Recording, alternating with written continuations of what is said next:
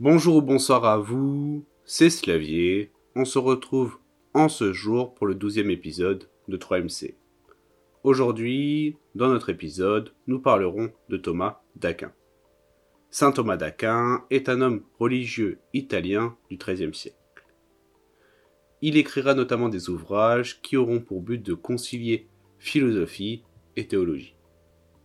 Évidemment, sous l'égide de la théologie, Thomas d'Aquin étant un grand homme de foi. Thomas d'Aquin naît en 1225. Il appartient à l'illustre famille des comtes d'Aquin, une famille noble. Il est notamment le petit-neveu de l'empereur Frédéric Ier Barberousse. Tout d'abord, sa famille l'enverra étudier auprès des moines bénédictins. Là-bas, il rentrera en contact avec des prêcheurs dominicains, l'ordre dominicain qui est un ordre mendiant de frères prêcheurs un ordre qui fait de la pauvreté une vertu première. Car dès son plus jeune âge, Thomas d'Aquin souhaite être un esprit libre, c'est-à-dire échapper aux intrigues, aux ambitions, aux vanités. Et il est vrai que durant sa vie, il ne sera que très peu intéressé par tout ce qui est matériel.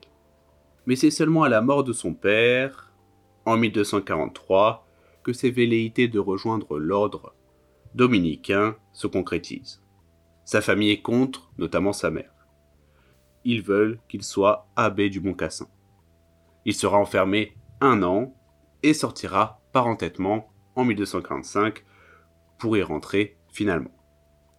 À la suite de ces péripéties, il commencera à étudier à Paris à partir de 1245, pour ensuite y enseigner la théologie en France jusqu'en 1259 et de 1959 à 1968 en Italie pour ensuite revenir enseigner en France et dans, sa dernière année d'enseignement en 1972 venir enseigner à Naples.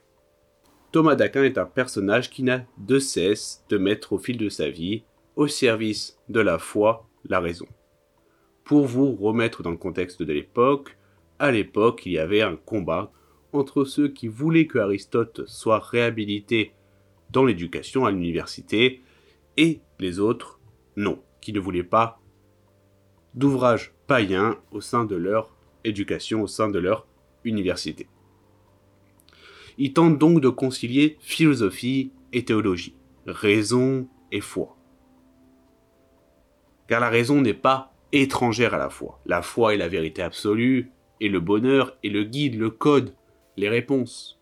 Mais la raison permet de comprendre le processus qui nous permet d'arriver à ces vérités absolues.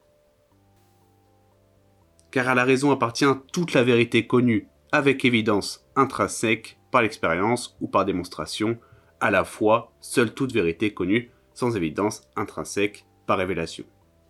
Cette phrase nous dit que la raison peut nous faire accéder à la vérité, mais pas à toute la vérité. La foi sont les dogmes établis qui nous permettent, par des métaphores, des analogies, des textes, d'avoir accès à la vérité de Dieu, la vérité absolue, au bonheur. Alors que la raison permet de comprendre ce qui peut être compris par nos sens. C'est-à-dire ce que nous pouvons raisonner à partir de nos sens. Avec les données de l'existence que nous pouvons percevoir. C'est-à-dire pas grand-chose par rapport à tout ce qui est l'entièreté monde. Et c'est pour cela que nous ne pouvons comprendre l'existence de Dieu, parce que notre intelligence perçoit pas tout. L'intelligence est à l'âme ce que l'œil est au corps. Donc à quoi sert concrètement la raison au final Si on a déjà toutes les vérités absolues, nous pouvons vivre dans l'ignorance? Bon, en premier lieu, ça peut de permettre aux douteux de comprendre pourquoi il faut croire. Ensuite, pour que soit garantie la certitude de cette existence divine. Parce que la raison, bon, après évidemment, vous, ça vous paraîtra peut-être un peu fanatique, mais la raison, si elle pas, si elle est contradictoire avec la foi, alors elle est fausse. Et donc cette raison permet de comprendre pourquoi la vérité divine est réelle. Mais elle permet aussi de comprendre et d'accroître notre libre arbitre.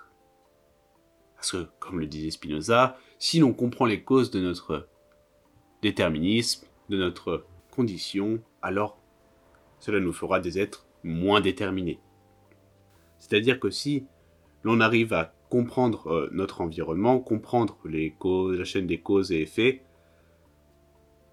cela nous permettra d'accroître notre libre arbitre et d'être moins dominé par des instincts et des pulsions naturelles. C'est-à-dire d'accroître notre champ de possibilités d'action. C'est-à-dire au lieu d'avoir un chemin tracé par automatisme, par instinct, par de la non-connaissance, par euh, toute euh, influence, on peut, par la raison, se détacher de la possibilité étrique de choix et au contraire l'élargir.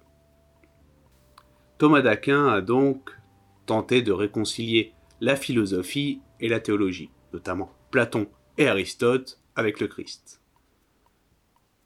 Mais évidemment, il y a toujours un rôle euh, qui est supérieur à l'autre, la foi est supérieure à la raison, mais la raison peut être au service de la foi. La raison n'est pas quelque chose qu'il faut éjecter. La raison permet de comprendre.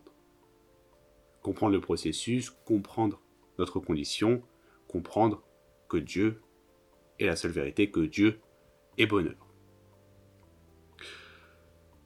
Ces travaux permettront aussi de mettre en déroute ceux d'Averroès, philosophe arabe, qui fait de la raison la vérité, au contraire de la foi. Pour clore ce chapitre, la foi permet d'avoir des réponses, des codes et un guide qui ne sont pas forcément accessibles par la raison, étant donné de tout ce que j'ai exposé tout à l'heure. Parce qu'en toute vérité, l'essence de Dieu n'est pas susceptible d'être rigoureusement connue ni définie. Et que nous aspirons toujours et nécessairement à contempler Dieu, à nous reposer en sa perfection, à trouver là notre superbe joie. Car pour Thomas, comme pour Aristote, les hommes veulent nécessairement être heureux, veulent nécessairement le souverain bien. Donc notre Dieu, même si Aristote, et c'est pour vous montrer que les travaux d'Aristote ont été mis au service de la foi dans ce cas-là. Thomas d'Aquin est un grand homme de foi. Ça, pas de quiproquo. Sur son chemin qui mènera à sa mort, il connaîtra une illumination, qui sera l'une des causes qui déclenchera son déclin. Il connaîtra une expérience spirituelle bouleversante le 6 décembre 1973, pendant la messe. Après celle-ci, il cessera de deviendra taciturne et restera au lit. Parce que, dit-il, en comparaison de ce qu'il a compris du mystère de Dieu, tout ce qu'il a écrit lui paraît comme de la paille.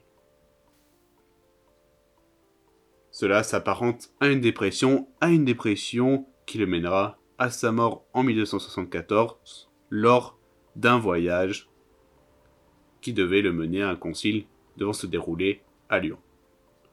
Grand homme de foi, respecté et prié par l'Église, il sera canonisé, c'est-à-dire élevé au rang de saint, en 1323 par le pape Jean XXII.